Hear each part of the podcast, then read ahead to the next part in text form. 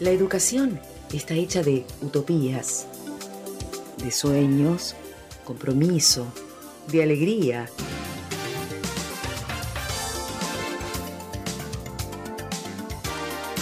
La educación es esperanza, riesgo, siembra y cosecha, es canto comunitario, solidaridad, es dentro y fuera.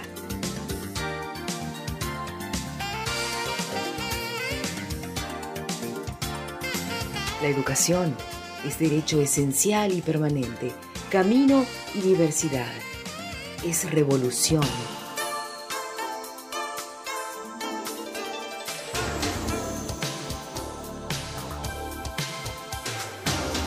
La educación es humanidad, vínculo y nexo, es conectarnos.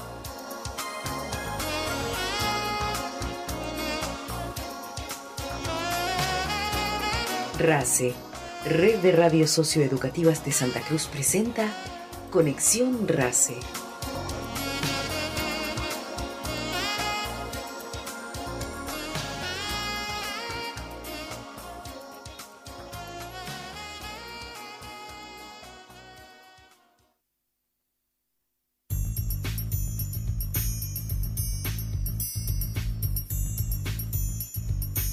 17 horas, 5 minutos en todo el país. Muy, pero muy buenas tardes. Muchas gracias por quedarte en sintonía. A partir de este momento comenzamos Conexión RACE, el programa de las radios socioeducativas de Santa Cruz en Radio Nacional Calafate, en AM 730, FM 88.1. Como siempre, un placer iniciar una nueva semana junto a vos que estás escuchando la radio. Este es el programa número 22 de Conexión RACE. Mi nombre es Marta Agesta, desde Río Gallegos te saludo junto a Ariel Sánchez que también nos está escuchando. Ariel, ¿cómo estás? Buenas tardes. Hola Marta, ¿cómo estás? Buenas tardes para todos y todas. Y bueno, en amplitud modulada de Radio Nacional Lago Argentino saludamos a la audiencia de los distintos parajes, de los establecimientos rurales y a quienes están en ruta sintonizándonos. Como siempre, saludamos y agradecemos a quienes nos sintonizan en Río Gallegos a través de FM Educativa, la 92.3 MHz, y en FM Marea 103.5 MHz de Puerto San Julián. Nos pueden escuchar también vía streaming en la web de Radio Nacional Lago Argentino y en su celular descargando la aplicación FM Educativa 92.3 Santa Cruz disponible para Android. Bien, ya que estamos hablando de dispositivos, de aplicaciones, les recordamos que nos pueden escuchar también o pueden encontrar los contenidos de RACE en Spotify como Red Race Podcast. Ahí vas a encontrar las producciones que se actualizan y están a cargo del equipo de contenidos. También vas a encontrar el noticiero educativo que se emite por todas las radios de la red tres veces por semana y se mantiene actualizado siempre allí en Spotify. El noticiero educativo se nutre de las actividades vinculadas al ámbito educativo de nuestra provincia. Por lo tanto, te invitamos a que también nos agregues entre tus listas allí en Spotify en Red Race Podcast vas a encontrar las producciones y te vas a mantener además informado o informada. Y aprovechamos este momento para saludar a todo el equipo de producción de la red RACE y también al estudio de Radio Nacional Lago Argentino, a los responsables de la operación técnica, allí a cargo Mario Bornia y también Laura Rossell. Lau, que es integrante del equipo, se encuentra en la radio en este momento realizando las tareas de producción y coordinación un beso enorme para ellos. Nosotros hacemos el programa, como comentábamos, desde Río Gallegos. Esto es gracias a las tecnologías de la información y comunicación que nos permiten mantenernos conectados. Y para quienes deseen contactarse con nosotros, tenemos el servicio de mensajes vía WhatsApp a través del número de Radio Nacional Calafate, que es el siguiente, 2966 74 44 41. Lo repetimos, 2966 7444 41 mensajes de texto vía WhatsApp hasta las 18 horas. Hasta las 18, como cada lunes, acompáñanos en Conexión RACE.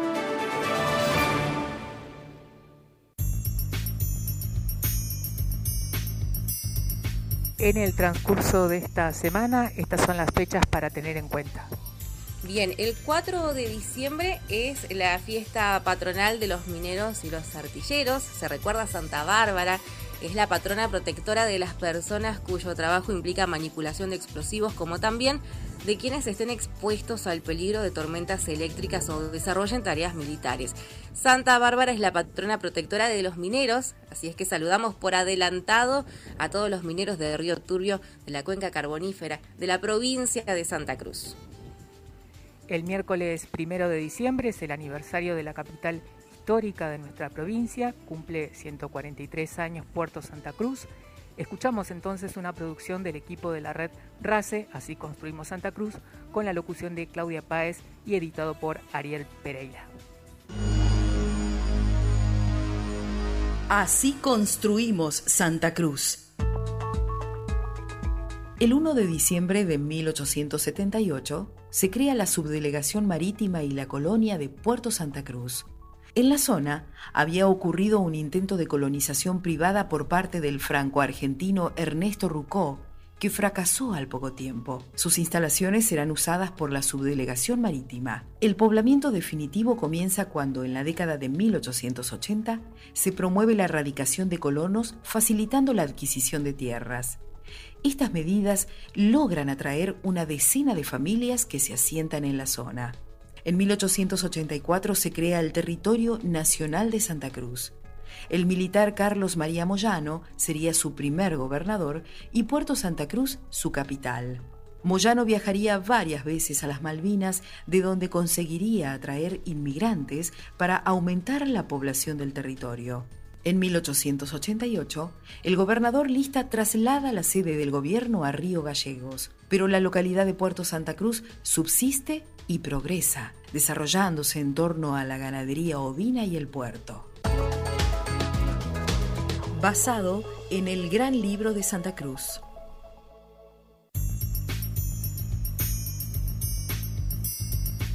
11 minutos pasaron ya de las 5 de la tarde y como siempre en cada programa de Conexión RACE realizamos el adelanto de los temas que vamos a estar abordando en el transcurso del programa.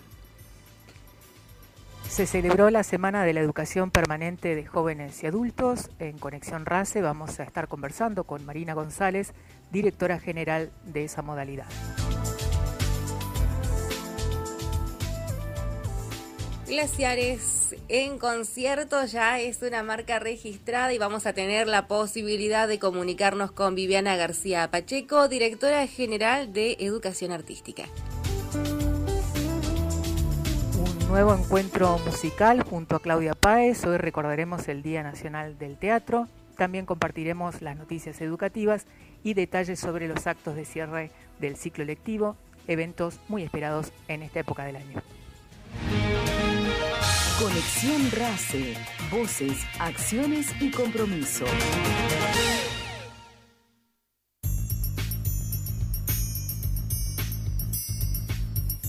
Bien, y ya estamos finalizando el mes de noviembre, llega diciembre, un mes que está cargado de eventos y también del fin del ciclo escolar se comienzan a organizar y preparar los actos de fin de curso. Bueno, esto generó dudas y preguntas en las familias, es un tema del que se está hablando y mucho por estas semanas.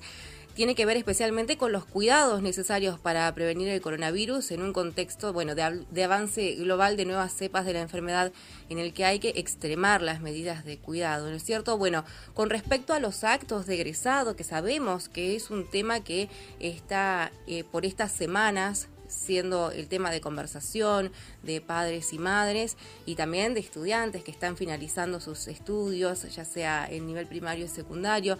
El ministro de Salud y Ambiente de Santa Cruz, Claudio García, en declaraciones sostuvo que en lugares cerrados se debe respetar los aforos y protocolos.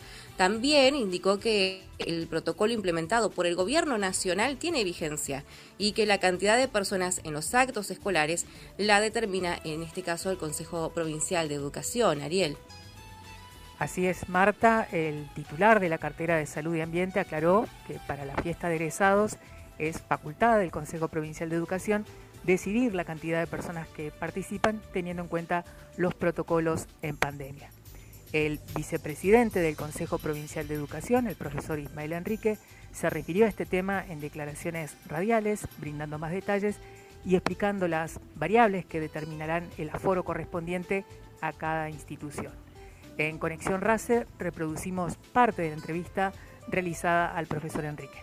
Primero, aclarar que el Consejo de Educación no ha prescrito absolutamente nada respecto de números de personas que puedan asistir o no a los actos con los chicos. Eso nosotros no, no hay ningún tipo de prescripción, digamos.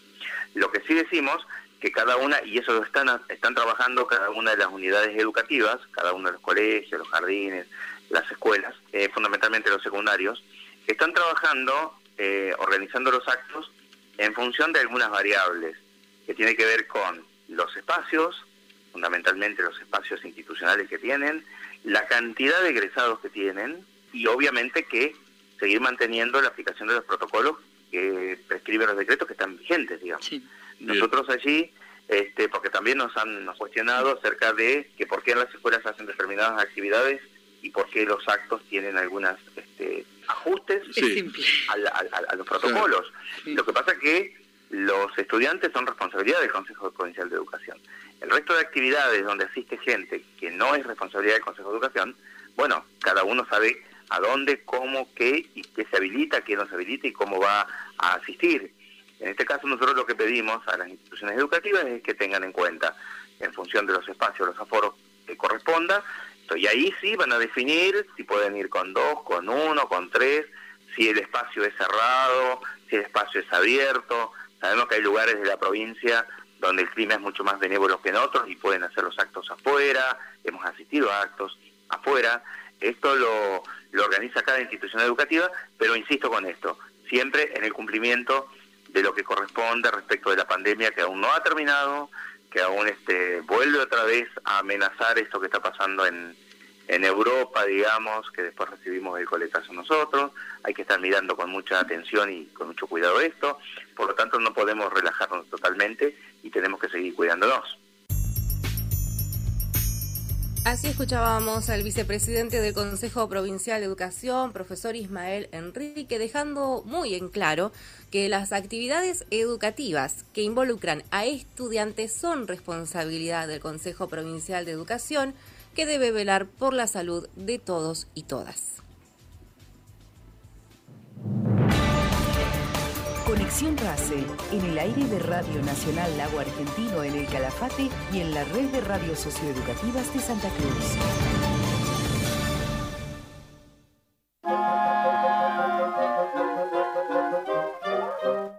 Glaciares en Concierto, el Festival de Orquestas Infanto-Juveniles de Santa Cruz, retoma la presencialidad. Desde el año 2018, anualmente, reúne alumnos, alumnas y docentes en torno a la actividad musical, con epicentro principalmente en el Calafate. Las orquestas de la provincia, nucleadas en la Escuela Provincial de Música RECI, protagonizan y comparten su música con capacitaciones, talleres, intercambios y conciertos para toda la comunidad. Este año 2021, Glaciares en Concierto vuelve a realizarse de manera presencial en Río Gallegos y en el Calafate del 1 al 5 de diciembre.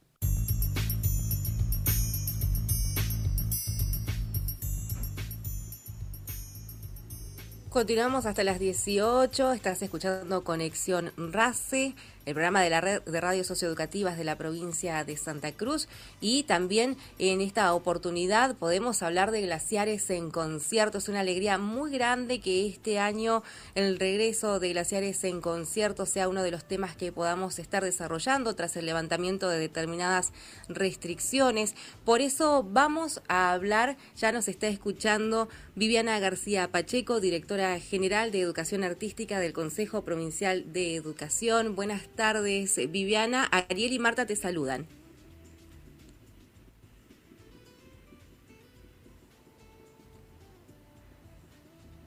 No sé si nos está recibiendo Viviana. Vamos a esperar unos minutos para poder retomar el contacto. Ari, bueno, mencionábamos, ¿no? Que estamos en Radio Nacional y que además eh, pueden escribirnos al número de WhatsApp, ¿no es cierto? Está allí esperando tu mensaje de texto. Así es, podés escribirnos vía WhatsApp al número 2966 74 44 41. Bien, eh, estamos esperando a ver si podemos retomar el contacto. Para poder hablar de glaciares en conciertos, esta propuesta educativa que involucra a las orquestas infantos juveniles de nuestra provincia y queríamos aprovechar este tiempo para poder conversar con Viviana García Pacheco que ahora sí nos está escuchando, ella es directora general de Educación Artística del Consejo Provincial de Educación. Viviana, buenas tardes, Ariel y Marta te saludan, ¿cómo estás? Hola, buenas tardes a todos y a todas y todes. ¿Cómo están? Bien, felices de esta vuelta de glaciares en concierto. Bien. Hola. Sí.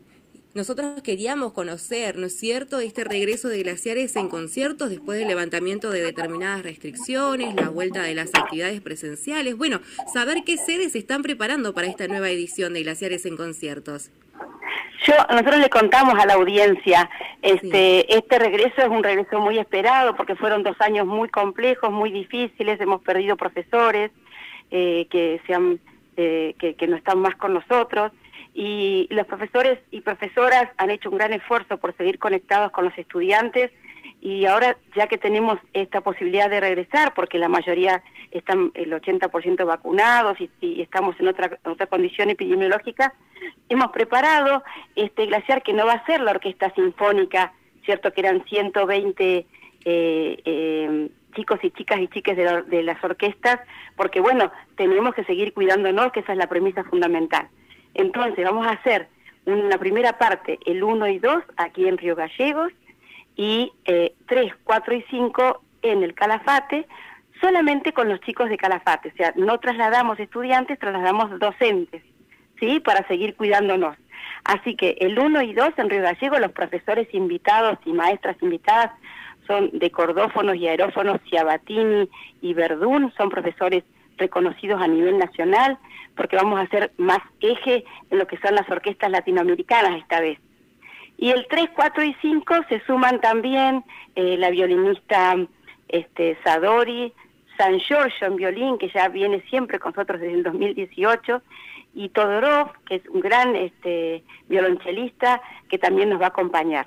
Así que vamos a tener jornadas de talleres con los estudiantes de Río Gallegos y los estudiantes de, de Calafate. También se suman los docentes de Río Gallegos, docentes de Caleta Olivia, que también iniciamos una orquesta latinoamericana allí, y los docentes de Río Turio. O sea que todos, los, todos y todas las docentes van a participar de talleres con estos grandes profesores. También van a tener clases los estudiantes, ¿no? Así que los y las y les estudiantes. Y después van a haber conciertos, como siempre decimos, de haciendo pie en la comunidad, porque este, la música es lo que nos trae alegría, nos trae esperanza, porque bueno, porque estamos vivos, porque estamos de pie, porque no paramos de hacer, porque seguimos haciendo música de manera colectiva, en Calafate a las 21 horas, después de los talleres que se van a desarrollar en la Escuela 80 de Calafate, que es la sede de la Escuela Provincial de Música reside allí, ahí van a estar los talleres, las masterclass, con los estudiantes de Calafate, los calafatitos y los choiques, este, y después vamos a hacer un concierto a las 21 horas del día 3 en la capilla, eh, en la que está ahí apenas entras, que ahora no recuerdo el nombre, me olvidé, en la capilla que está ahí apenas pasaje el puentecito, que siempre también este, nos, cede el espacio porque tiene muy buen sonido. Eh, el día 4 vamos a estar también en la Escuela 80 con talleres y ensayos, y a la tarde, 18 horas, está el concierto de la Orquesta Juvenil Calafate, los calafatitos y los choiquis, acompañados por estos grandes maestros y maestras, más los profesores de gallegos y de Caleta y Turbio. Y a las 20 horas está el concierto solo de los docentes y maestros para la comunidad de Calafate. Están todos invitados, por supuesto que vamos a respetar todos los protocolos al ingreso, los protocolos en la distancia y finalmente el día 5 vamos al glaciar, este, un, eh, la orquesta de Calafate, un grupo reducido porque también tenemos que, que, seguir cuidándonos y sería el concierto allí para a la una de la tarde para después regresar cada una a sus localidades. Así que felices de este regreso, felices de poder encontrarnos. Aquí hay una gran inversión del gobierno de Santa Cruz, del Consejo Provincial de Educación, que, mantiene esta manera de hacer música colectiva, como tantos otros proyectos que están en pie en favor de todos nuestros estudiantes y nuestras estudiantes. Perfecto. Eh, Viviana Ariel Sánchez la saluda. Eh, bueno, Glaciares en concierto y el trabajo que se desarrolla en la escuela RECI a lo largo y ancho de la provincia da cuenta de la importancia que en Santa Cruz se, se, le da a la educación, a la formación musical, no solo por su dimensión musical, artística, sino también por su alcance social, ¿no es así? Exacto, porque tienes, tienes razón, suerte que me lo...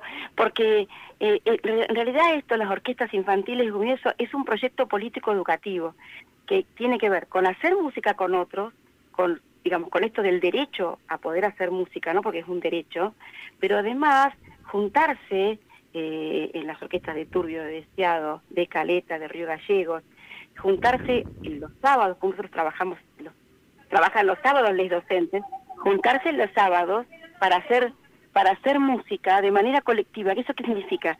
Que cuando estamos dentro de una orquesta, la orquesta es una escuela de vida. Es una escuela de vida porque si yo tengo que ser solidario, tengo que esperar al otro que le salga la nota que le tiene que salir, lo puedo ayudar, pero además yo no sueno, mi instrumento no suena si no suena el del compañero o de la compañera. Entonces, como los principios son la integración, la inclusión, la solidaridad y a su vez el desarrollo de las personas, de los, de, los y las y les estudiantes, que al pasar por la fiesta puedan, puedan visualizar un proyecto de vida que puede estar ligado a la música o puede estar ligado a, a otro sueño, ¿no? Así que felices, porque yo, les cuento, mira, un poco de historia. el otro día tuvimos una, una reunión con todas las orquestas infantos juveniles del país, porque se relanzó el programa, viste, a nivel nacional. Pero eh, ahí nos dimos cuenta que una de las provincias, casi la única, que cuando no, no recibíamos los fondos, que fue en el gobierno anterior, la gobernadora Alicia Kirchner, por decreto y, y por resolución, la, la 435-19 del Consejo de Educación, creó la escuela RECI para que nunca más tuviera estos vaivenes de, de, de, gobiernos que no, que no acuerdan con los derechos de los estudiantes y bajan programas. Al crear la escuela creó 300 horas cátedra, la resolución dice que podemos abrir sedes en todas las localidades, le dio una proyección y un alcance a este derecho que no sucede en otra provincia. Qué importante. Eh, ahí también radica la importancia, ¿no es cierto?, de poder realizar glaciares en conciertos en estas fechas. Sí, y sí, porque viste que nosotros el año pasado lo tuvimos que hacer virtual, eh, por supuesto, y, había que hacerlo así, pero bueno, este regreso con ciertos cuidados nos permite volver a encontrarnos, a los chicos volver a mostrarse, este, a, los estudiantes y las, estudiantes, a los profesores también volver a tomar este, este impulso y, expectativa, que no es que no la tuvieran, porque debo reconocer en nombre del Consejo, y la presidenta del Consejo siempre lo dice, eh, llegamos hasta acá, no hemos parado, porque llegamos también a glaciares porque hubo un gran trabajo de, de las y les docentes en tiempos de pandemia, un gran acompañamiento de los padres y los chicos que hicieron todo el esfuerzo. Así que felices, así que nos encontraremos allá.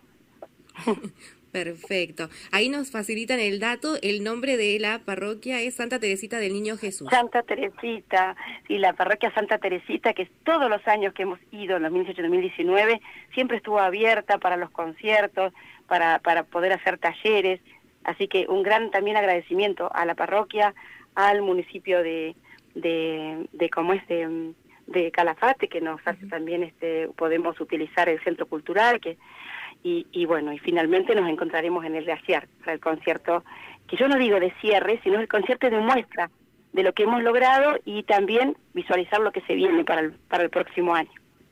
Muy bien. Viviana, te agradecemos estos minutos. Sabemos que están eh, por estas semanas también con las agendas completas, así que desde ya muchas gracias por este contacto no, al contrario, porque ustedes nos ayudan a difundir, a que se conozcan las políticas educativas, a que se conozca que la provincia de Santa Cruz eh, en, en, en, muchos aspectos es pionera, este, eh, resuelve, sostiene los proyectos para los pibes, en este caso del Consejo, y eso nosotros necesitamos que se sepa, porque es la verdad, ¿cierto?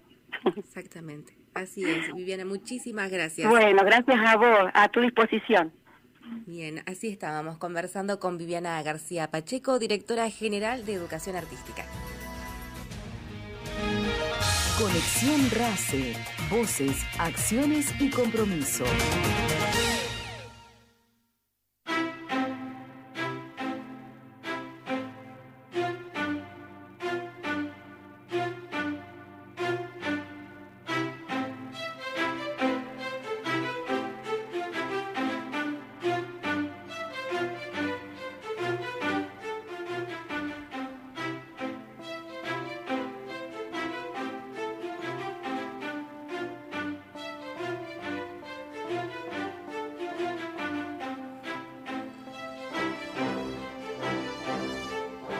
Escuchar esta canción ya nos indica que estamos en condiciones de darle la bienvenida cuando ya pasaron 30 minutos de la hora 17 a Claudia Páez, integrante de la red RACE, productora, locutora y a cargo de la música, con una historia por conocer o recordar. Clau, buenas tardes, ¿cómo estás? Buenas tardes, Marta. Buenas, tardes a Ariel también. Saludos a, a la audiencia, al equipo de Conexión RACE, al equipo de Radio Nacional, a Laura que está allí, Radio Nacional Lago Argentino del Calafate. Eh, bueno, y ya nos introducimos, mañana 30 de noviembre es el Día Nacional del Teatro. Qué lindo, qué linda fecha también para aprovechar y saludar a todos los docentes, las docentes, alumnos, alumnas de teatro, ¿no? En general y en particular a quienes están eh, desarrollando sus estudios en el Instituto Provincial Superior en Arte, LIPSA. Contanos, Claudia, eh, ¿por qué se celebra este día, el 30 de noviembre? Eh, bien, por una iniciativa del Instituto Nacional de Estudios de Teatro, el INET, instituida por el decreto número 1586 del Poder Ejecutivo Nacional, del 3 de julio de 1979. Se conmemora cada 30 de noviembre el Día del Teatro Nacional, ya que en esa fecha, pero de 1783, se inauguró el Teatro de la Ranchería, en la intersección de las eh, actuales calles Alcina y Perú, allí en Buenos Aires. El primer espacio donde se presentaron piezas dramáticas en aquel Buenos Aires colonial. Y cuando se designó a Buenos Aires, capital del Río de la Plata, eh, se originó un, movimiento de público muy numeroso que asistía a las diferentes actividades artísticas y culturales que se ofrecían. Y hacia 1783 las presentaciones teatrales eran esporádicas, em, eh, sin costo, eh, pero sustentadas por ciudadanos de la élite porteña. En ese momento el virrey Bertis determinó que se realice de forma paga y que esos fondos se destinen a la Casa de los Niños Expósitos. Y realizó una consulta al Cabildo si era eh, conveniente la instalación de un teatro y el Cabildo finalmente dio su aprobación. Y el 30 de noviembre de 1783 quedó oficialmente inaugurado el Teatro de la Ranchería. Hola Claudia, Ariel te saluda, se me había cortado la conexión, estoy nuevamente conectado. Bueno, nos hablaba, nos hablaba de este teatro, el Teatro de la Ranchería, el primero que, se instaló en lo que hoy es territorio argentino, digamos, y sabemos que eran unas instalaciones bastante diferentes de cómo serían las instalaciones de un teatro hoy en día, ¿no? Claro, sí, totalmente. Eh, el teatro en ese tiempo era un gran galpón de madera, con techo de paja, puertas frontales y laterales que se abrirían en caso de, incendio o algún eh, problema que eh, pusiera la seguridad de los presentes este, en, problemas, ¿no? Eh, para que salgan rápido los asistentes. Y tenía vestuario, utilería, muebles, velas de cebo para iluminar la sala, el escenario y dos arañas que pendían del techo las velas estaban ¿no? ubicadas en esas, en esas arañas también. Y los espectadores se ubicaban en bancos de madera, en el patio, eh, y en la cazuela o gallinero era un espacio eh, como una especie de corral donde se situaban exclusivamente las mujeres. Los palcos eran el único espacio que podían compartir hombres y mujeres. Eh, Siripo de Manuel de la Bardén, una obra de Manuel de la Bardén, una tragedia en, cinco actos, fue la primera obra que se estrenó en el Teatro de la Ranchería durante el Carnaval de 1789 y se la conoce como la primera obra del autor criollo estrenada en Buenos Aires. Y saben que el 16 de agosto de 1792, eh, durante la celebración de unas fiestas patronales, un cohete que fue disparado desde el atrio de la iglesia de San Juan Bautista impactó sobre ese techo de paja del galpón y la sala, pueden imaginarse que ardió mm. completamente, se perdieron, entre otras obras, ese primer manuscrito de Silipo, la obra de Manuel José de la Bardén y toda la historia del primer teatro, como podrán imaginar. Y bien, y vamos cerrando la columna de hoy. Vamos a escuchar una canción del musical Drácula, que seguramente todos habrán eh, oído hablar, ¿eh? este, eh, o algunos habrán tenido la suerte de estar allí. es un, musical escrito y dirigido por Pepe Cibrián Campoy, con música de Ángel Mahler, y que lo produjo Tito Lecture. La obra de teatro musical Drácula se estrenó en 1991. Fue protagonizada en su temporada original por Cecilia Milone como Mina, Paola Krum como Lucy, Martín O'Connor como Jonathan y Juan Rodo como Drácula. Y la obra, saben que va a festejar eh, sus 30 años, que eh, los cumplió eh, el 29 de agosto pasado, así que están en tiempos de celebración. Lo va a hacer en el Luna Park, donde se presentó por primera vez en 1991 y al que retomó en el 92, en el año 1994, en 1997 y en 2000. Y del 1 al 10 de abril del año próximo eh, serán estas celebraciones con presentación. En principio, solo seis funciones, distribuidas en dos fines de semana, pero que podrían extenderse a 14 en total. Van a ser unos privilegiados quienes puedan, bueno, este, admirar esta gran obra. Exactamente, claro, un gran evento más que nada para aquellos que disfrutan el teatro, para quienes viven el teatro, ¿no es cierto? Es un, es un gran evento para tener en cuenta en agenda el próximo año. Así es, así es, con lo que, lo que implica la música, los vestidos, todas esas voces, la emoción de presentar una obra. Eh, bien, yo los estoy saludando, qué gusto de escucharlos. Que tengan muy buen lunes y nos despedimos escuchando de esa obra Drácula de Mahler, Pepe Cibrián y producida por Tito Lecture de El primer acto, Tu esclava seré. Les abrazo fuerte, hasta el próximo lunes.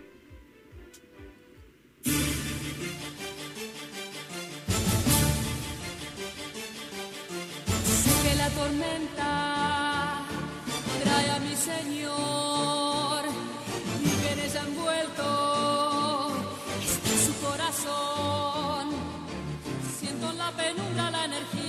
que a mí me llama y me enloquece. En la noche oscura surge su presencia, está en el aire y la recibo yo.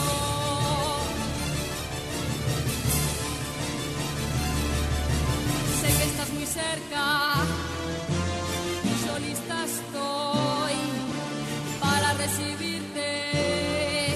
Apúrase veloz, no demores un instante tu deja que las olas te conduzcan y que el mar rugiente, fuerte y prepotente deposite tu sagrada forma pronto aquí. Cuánto tiempo he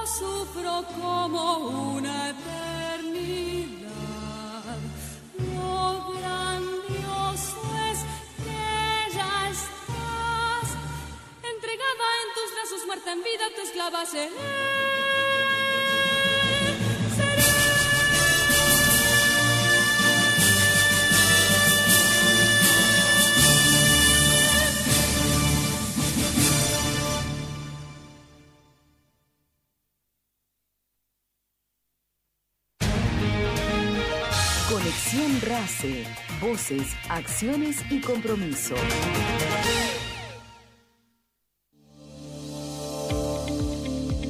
La modalidad de educación para jóvenes y adultos tiene como fin garantizar la alfabetización y el cumplimiento de la obligatoriedad escolar prevista por la ley para quienes no la hayan completado en la edad establecida reglamentariamente, así como brindar posibilidades de educación a lo largo de toda la vida. Nuestra ley provincial de educación establece que la educación permanente de jóvenes y adultos garantiza una formación integral que permita la apropiación de nuevos conocimientos, la continuidad de estudios superiores y la continuidad o reinserción en el mundo del trabajo. El Consejo Provincial de Educación celebró con diferentes actividades la Semana de la Educación Permanente de Jóvenes y Adultos.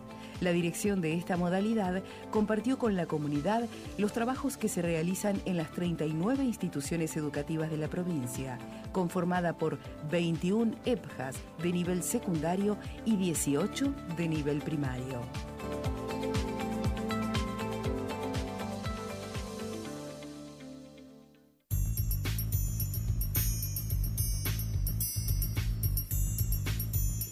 17 horas 40 minutos y ya estamos en contacto con la profesora Marina González, directora general de la modalidad de educación para jóvenes y adultos. Buenas tardes, Marina. Ariel y Marta te saludan. ¿Cómo estás? Hola, buenas tardes, Ariel y Marta. Un gusto y un gusto estar. Muy buenas tardes para la audiencia también. Gracias. Hola, Marina. Eh, bueno, del 23 al 26 de noviembre tuvimos la Semana de la Educación Permanente de Jóvenes y Adultos y bueno, queríamos preguntarte qué balance se puede hacer de esa serie de actividades que entendemos eh, involucró proyectos desarrollados por los y las alumnas y bueno, ¿qué nos puedes comentar de este tipo de proyectos también? La verdad que fue una semana realmente que pudimos disfrutar muchísimo. Comenzó con, bueno, el, acto de inauguración lo hicimos en la EPJA 12, donde fuimos invitados. ahí por, digamos, este, estuvimos compartiendo con todos los cuadros de bandera de, la ciudad de Río Gallegos y por Zoom con em, todas las EPJAs de la provincia y además la, la grata presencia de la presidenta del Consejo Provincial de Educación. También estaban de forma presencial el vicepresidente y representantes por las vocalías de, presidencia. Y bueno, la verdad que fue excelente, hicimos actividades eh, que permitieron a compartir con la comunidad, lo, eh, digamos, las distintas actividades que realizan los adultos en, las primarias y secundarias que, tenemos en la modalidad, em, talleres, eh, actividades al aire libre, eh, tuvimos charlas en relación a huelgas patagónicas, eh, también tuvimos este, el 25 de noviembre la, posibilidad de hacer un acto en relación con la, lucha contra la violencia contra la mujer, así que la verdad que las actividades han sido diversas, con muchísima participación, todas estuvieron compartiendo en la plataforma Caleidoscopio, que digamos tuvimos la semana dedicada a ellos, la verdad que estamos muy felices, el balance es muy muy positivo. Bien, durante el acto inaugural de la Semana de la Educación Permanente de Jóvenes y Adultos, como bien decías, estuvo presente la presidenta del Consejo Provincial de Educación, quien resaltó el trabajo que se realizó durante la pandemia, un trabajo que complementa el SIGO 3.0. Bueno, eh, con respecto al SIGO, ¿qué nos podés comentar de ese trabajo y también del SIGO y el SIGO 3.0, ¿no? Este sistema integral de gestión de oportunidades que quizás parte de nuestra audiencia no conozca o al menos no conozca del todo, todo lo que implica. Sí, como la profesora, la licenciada, perdón, María Cecilia Velázquez resaltó la, importancia que tuvo para la educación de adultos durante la pandemia, la presencia del 3.0 realmente fue, fue magnífica porque nos permitió desde esa plataforma hacer el acompañamiento también a, toda la, la, modalidad presencial que teníamos en EPJA eh, Sigo 3.0 es eh, una plataforma que donde se realiza, digamos, todo el dictado de lo que es secundaria desde la virtualidad, completo el trayecto, ¿no?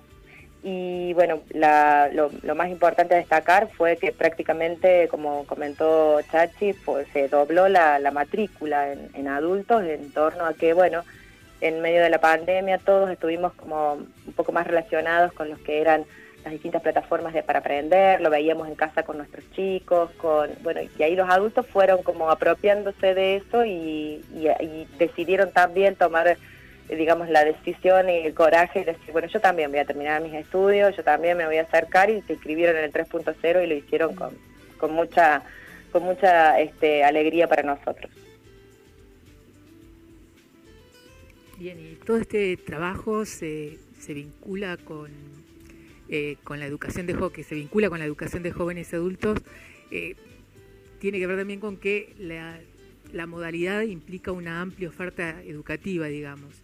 ¿En qué consiste esa oferta? Que, como decíamos, no eh. solamente abarca lo presencial, sino también, bueno, fuertemente lo virtual.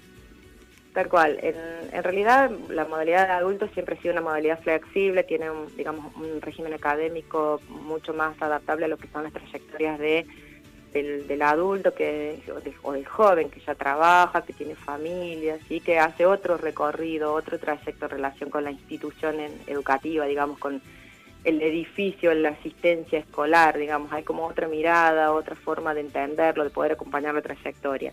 Lo que permite la, el 3.0 es la posibilidad que aquellos que trabajan, que por diversas razones este, tienen o necesitan, digamos, este, el, el acompañamiento que, digamos, que sea virtual, que no, no tenga que asistir específicamente al colegio, lo permite, eh, permite la flexibilidad del horario, decido cómo, cuándo. Pero por otro lado también nosotros tenemos lo que es la bimodalidad en, la posibilidad de decir el sigo en mi barrio, donde algunos días asisten a las EPJAS y algunos días trabajan desde la plataforma. Em, las orientaciones, tenemos eh, las orientaciones en, administración pública, en turismo, tenemos Sigo en técnica, que es la posibilidad para quienes buscan una orientación con más, de, más este, digamos, dedicada a un oficio, que ahí está en motores diésel y eh, en electricidad industrial. La oferta es variada, digamos, y se adapta a quienes van a comenzar un trayecto secundario o a quienes lo van a continuar desde donde, digamos, dejaron en algún momento. Por ejemplo, un estudiante que cursaba en su momento ciencias naturales en, una orientación de secundaria tiene la posibilidad de, digamos, trasladar esa trayectoria a adultos y continuar ahí sus estudios. Y por otro lado, también recordar que está en las cejas primarias donde aquellos que aún no han podido acreditar sus estudios o, terminar sus trayectorias en primaria también pueden hacerlo allí desde la presencialidad, con ciclos, en un formato muy flexible, muy adaptable a los adultos que deciden culminar con su primaria. Bueno, como consecuencia ¿no? de todo este trabajo, de todo esto que nos estás mencionando, que se lleva a cabo desde la modalidad, hubo una importante respuesta de los estudiantes que se verifican el incremento de los inscriptos en la modalidad, ¿no es así? Sí, es, creo que bueno, hay una fuerte, la, provincia de Santa Cruz tiene una fuerte inversión desde el Consejo Provincial de Educación en ofrecer diferentes trayectorias para la terminalidad educativa y esto se evidencia en la cantidad de estudiantes que nosotros tenemos. Que bueno, sabemos que somos una, una provincia donde la movilidad de la, de la población es amplia y eso también, ¿no? Recibimos muchos estudiantes que vienen de otras provincias, otras jurisdicciones y Santa Cruz ofrece posibilidades muy, muy amplias para hacer terminalidad, educativa, ya sea con primaria o con secundaria. Perfecto. Con respecto a las inscripciones o aquellos que estén interesados, ¿no es cierto que se están dando con que pueden finalizar sus estudios o, o pueden completarlos? ¿De qué manera se pueden poner en contacto? En, lo que respecta a adultos, nosotros entendemos que es, educación permanente, justamente por lo que no tenemos un periodo de inscripción fijo como en los niveles. Siempre están abiertas en las posibilidades a inscribirse, ya sea en lo que es SIGO, desde la plataforma, que puede inclusive ingresar desde la página del Consejo, o en cualquiera de, de los establecimientos educativos, ya sea de primaria o de secundaria. Igualmente a partir del 6 de diciembre y en febrero hacemos una inscripción formal para invitar a todos y recordamos y, digamos para que quienes quieren inscribirse o deciden sobre, digamos, el, en relación con el ciclo lectivo comenzar, pero de todas maneras quienes decidan en cualquier momento del año comenzar sus estudios o continuar sus estudios, se pueden acercar a cualquier EBJA o a la dirección de, de la modalidad en Inmigrante 755 y mm, inscribirse, los asistimos y acompañamos para que puedan concluir sus trayectorias. Perfecto. Perfecto, Marina.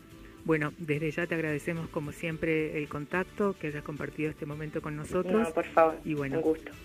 Será seguramente hasta una nueva oportunidad. Muchísimas gracias, hasta luego. Hasta luego hasta las 18 como cada lunes. Acompáñanos en Conexión RACE.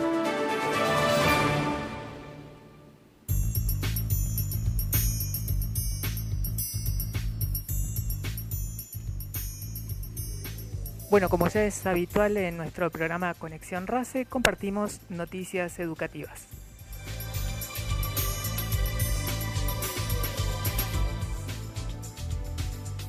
Como parte de los homenajes por el Día Nacional de la Enfermería, el ministro de Educación de la Nación, Jaime Persic, la ministra de Salud, Carla Bisotti, entregaron la semana pasada equipamiento a instituciones formadoras de enfermería de todo el país. Del evento participaron estudiantes de la Cruz Roja Argentina, del Instituto de la Unión Obrera de la Construcción de la República Argentina, UOCRA, de la Universidad Nacional Arturo Jaureche, del Colegio Militar de la Nación y de la Escuela de Suboficiales Sargento Cabral.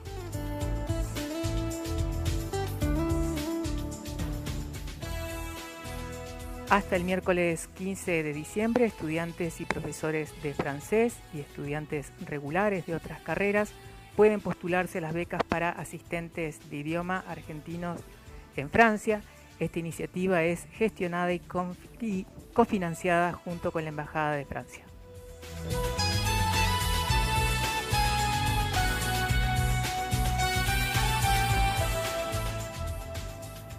El Consejo Provincial de Educación invita a toda la comunidad a participar del sexto encuentro virtual de Patagonia Lee, Leer en Patagonia, que se va a realizar el viernes 3 de diciembre a las 18 horas. Esto se realiza en el marco del Plan Nacional de Lecturas, en el cual distintos referentes de la literatura intercambian con la comunidad educativa a fin de promover la lectura y el derecho a la educación. Patagonia Lee es una estrategia mancomunada en la región que ha permitido la intervención de las provincias de Tierra del Fuego, Antártida, Islas del Atlántico Sur, Santa Cruz, Chubut, Río Negro, La Pampa y Neuquén. El ciclo que comenzó en diciembre del año 2020 busca poner en valor los autores de la región patagónica, transitando por diferentes géneros literarios. Durante el año 2021 se realizaron los encuentros Mujeres que escriben en la Patagonia, Literatura para las Infancias, Patagonia Lee Sub 30 y Tierra de Cuentos. Participaron 30 autores que se presentaron para compartir sus escritos y que luego serán editados en una antología que llegará a todas nuestras escuelas. La propuesta está dirigida especialmente a docentes de todos los niveles, de todos los niveles y modalidades del sistema educativo, como así también a bibliotecarios, estudiantes de la formación docente y comunidad en general.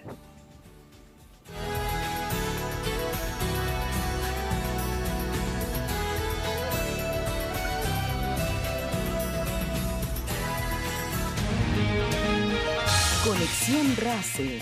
Voces, acciones y compromiso.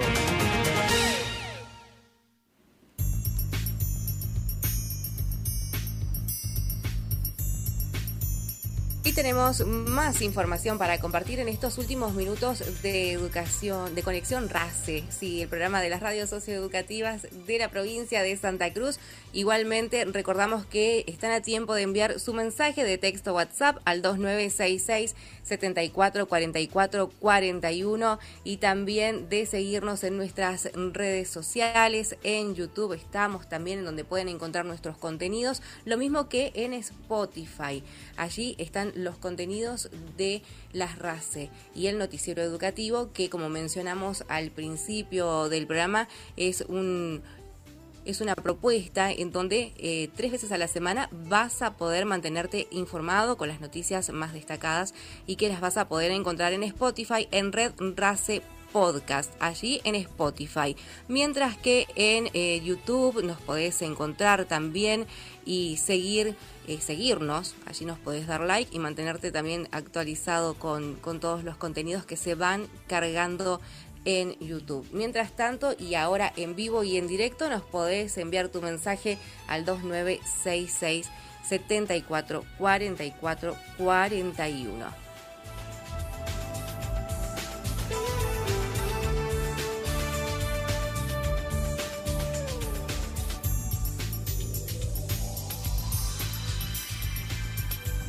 Mm-hmm.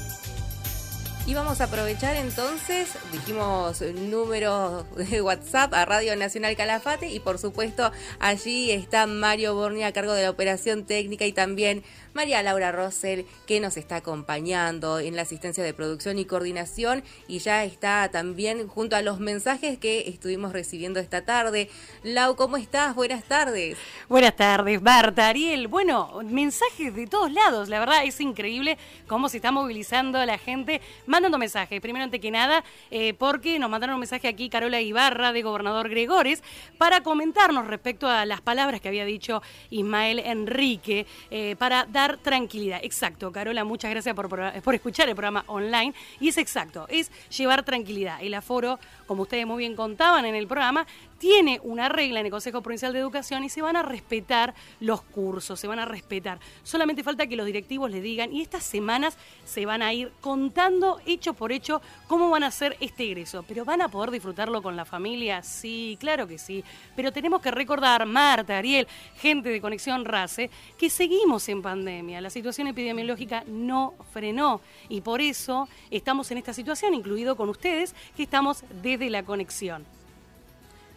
Exactamente. Y bueno, le agradecemos entonces el mensaje que nos envió al 2966 744441 El saludo para Gobernador Gregores. Sí, también obviamente que eh, nos mandaron mensaje la gente de Río Gallegos que está ansiosa porque la serie es en concierto. Así que le vamos a mandar un abrazo grande a los profesores. Porque bueno, algo que nos estaba contando y muy bien en el mensaje era el profesor Jara de Río Turbio, que era que va a venir la orquesta latinoamericana Calafate. Entonces le quería contar que van a estar en Gallegos, van a estar aquí, pero que las sedes van a seguir. En Caleta Olivia está la sede Resi. Entonces, bueno, van a seguir eh, en Glaciares en concierto, no solamente en Calafate, no solamente en Río Gallego, sino que vamos a seguir, van a seguir trabajando en toda la provincia. Así que bueno, estaban más que contentos y, aclarando para que se sepan que el concierto va a ser el viernes aquí en Calafate y el sábado en el Centro Cultural y obviamente que van a tener este, sus conciertos en Río Gallegos. Así que bueno, es una gran noticia, Marta y Ariel, ¿eh?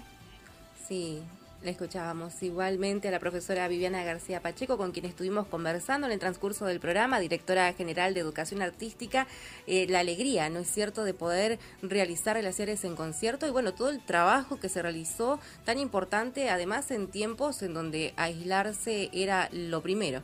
Claro, y además, Marta, como bien aclarás, el hecho también de que no deja de ser una política educativa que lleva su tiempo. El trabajo es en conjunto, se trabaja no solamente profesores y estudiantes o, directores de niveles, sino también un consejo, en estos casos las municipalidades, tanto en Río Gallegos, tanto aquí, que también aportan, inclusive la iglesia, que también brinda esas oportunidades. Entonces, es importante destacar que el trabajo es en equipo y que acá vamos todos juntos y es para brindarle mejor eh, beneficios a los chicos, a los estudiantes ustedes piensen que vienen eh, profesores internacionales para darle clases y además para brindarnos conciertos a nosotros. Qué cosa más linda que encima lo van a ver por transmisión directa por Caleidoscopio, que vos ya conocés esa página si nos escuchás siempre aquí en Conexión Race, y también nos vas a ver por Canal 9.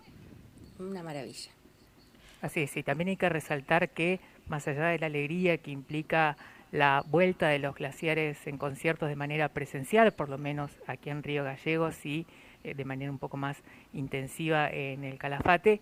Hay que recordar que durante el año pasado, a pesar de las restricciones que existían, teniendo en cuenta todas esas restricciones, el trabajo no se detuvo. De todas maneras hubo una versión, eh, que fue una versión virtual, digamos, de la actividad, pero de todas maneras hubo un trabajo también intenso de otra manera durante el año que, que bueno, nos deparó la pandemia con tantas restricciones.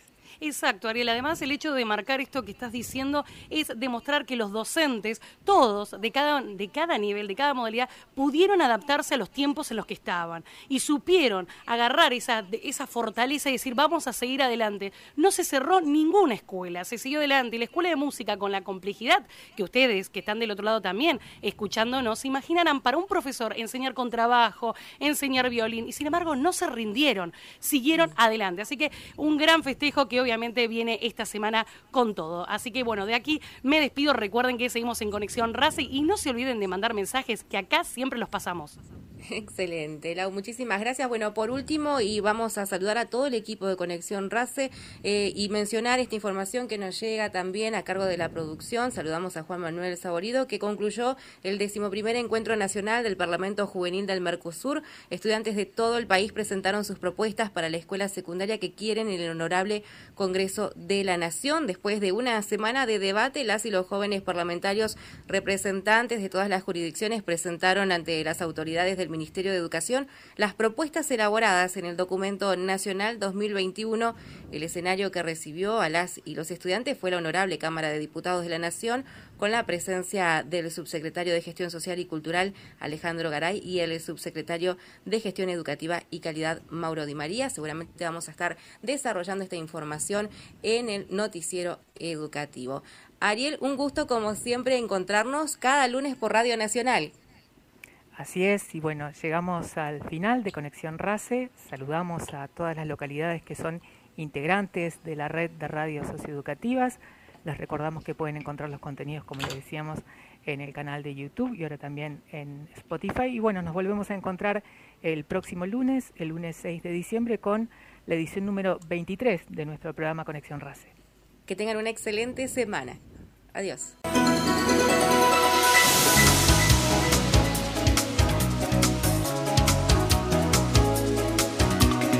Cada encuentro nos convoca a comunicarnos y pensar juntos.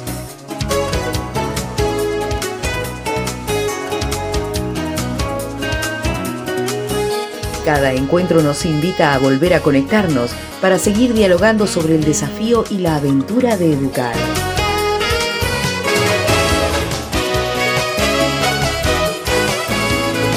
Esto fue Conexión RACE el programa de la Red Provincial de Radios Socioeducativas. Hasta el próximo encuentro.